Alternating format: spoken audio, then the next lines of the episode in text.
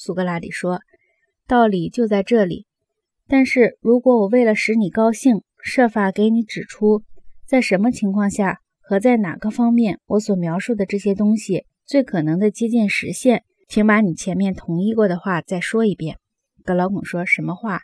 苏格拉底说：“凡是说过的都一定要做到，这可能吗？还是说真理通常总是做到的比说到的要少？也许有人不这么认为。可是你同意不同意我这个说法？”格劳孔说：“同意。”苏格拉底说：“你就不要老是要我证明我用词句描述的东西是可以完完全全的做到的了。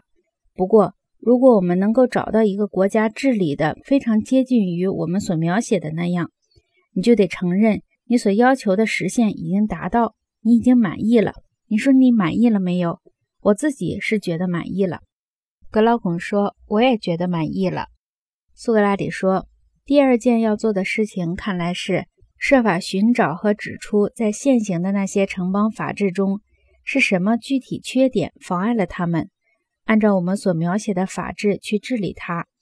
有什么极少数的变动，就可以导致。”他们所祈求的符合我们建议的法律。如果一项变动就够了，那是最好；如果一项不行，就两项。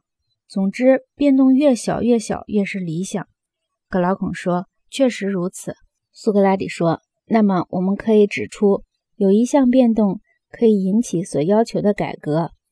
这个变动并非轻而易举，但却是可能实现的。”格劳孔说：“那是什么变动呢？”苏格拉底说。哦，我想我已经临近我们所比拟的那个最大的怪论之浪了。然而，我还是要讲下去，就是为此把我淹没、淹死在讥笑和藐视的浪涛中，我也愿意。好，现在听我讲下去。格劳孔说：“讲下去吧。”